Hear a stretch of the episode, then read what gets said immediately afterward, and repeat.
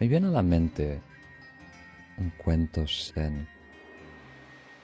Era la historia de un general en el antiguo Japón, un gran héroe en la batalla. Había derrotado a grandes ejércitos, tenía un gran renombre.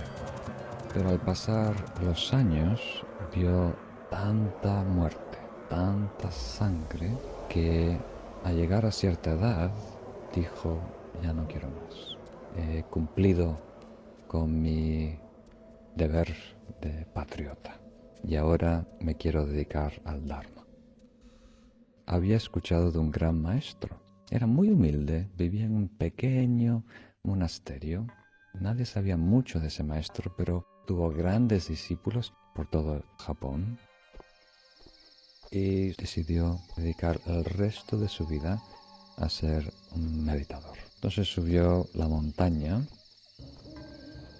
se encontró en el templo con este viejito monje meditando en el suelo, con los ojos abiertos pero con una mirada hacia abajo. Entonces se presentó, yo soy tal y tal, con voz así de general, seguramente habéis escuchado de mí y estoy aquí para que me enseñes Dharma. Quiero dedicar mi vida al estudio, a la práctica. Y el viejito, el monje, no dijo nada, no se movió, no cambió su mirada, no, no dijo una palabra.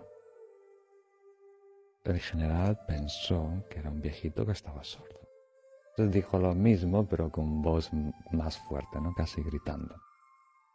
Soy este general y estoy aquí, me gustaría aprender a meditar, estoy dispuesto a hacer todo para aprender, quiero ser tu discípulo, me, pongo delante de ti, por favor acéptame como tu estudiante.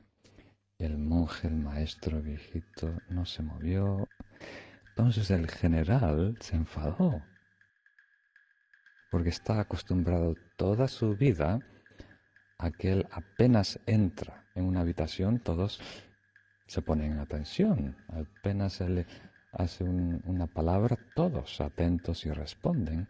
Y aquí él con mucho entrega se estaba exponiendo y no había nada. Estaba siendo completamente ignorado. Entonces se sintió rechazado, ¿no? ignorado, se enfadó, puso su mano en su espada, en la katana, dijo, no sé si te das cuenta que estás delante de un hombre que te puede atravesar con esta katana sin parpadear los ojos.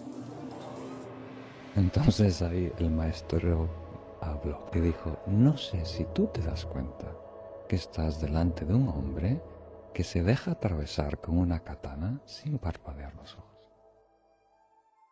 Y eso impresionó tanto al general. Porque una cosa es tener la valentía, la dureza de matar sin tener la más mínima sensación. Pero otra cosa es tener la fortaleza, la firmeza, la nobleza ese control de dejarse atravesar sin miedo, sin agitación. ¿Captan esa idea? La distinción. Y ahí el general bajó sus humos, realmente se postró con sus rodillas y se entregó completamente con llantos a este maestro y se convirtió en un gran practicante, porque era una persona muy entregada cuando pudo canalizar toda esa energía en el desarrollo espiritual logró mucho progreso en poco tiempo.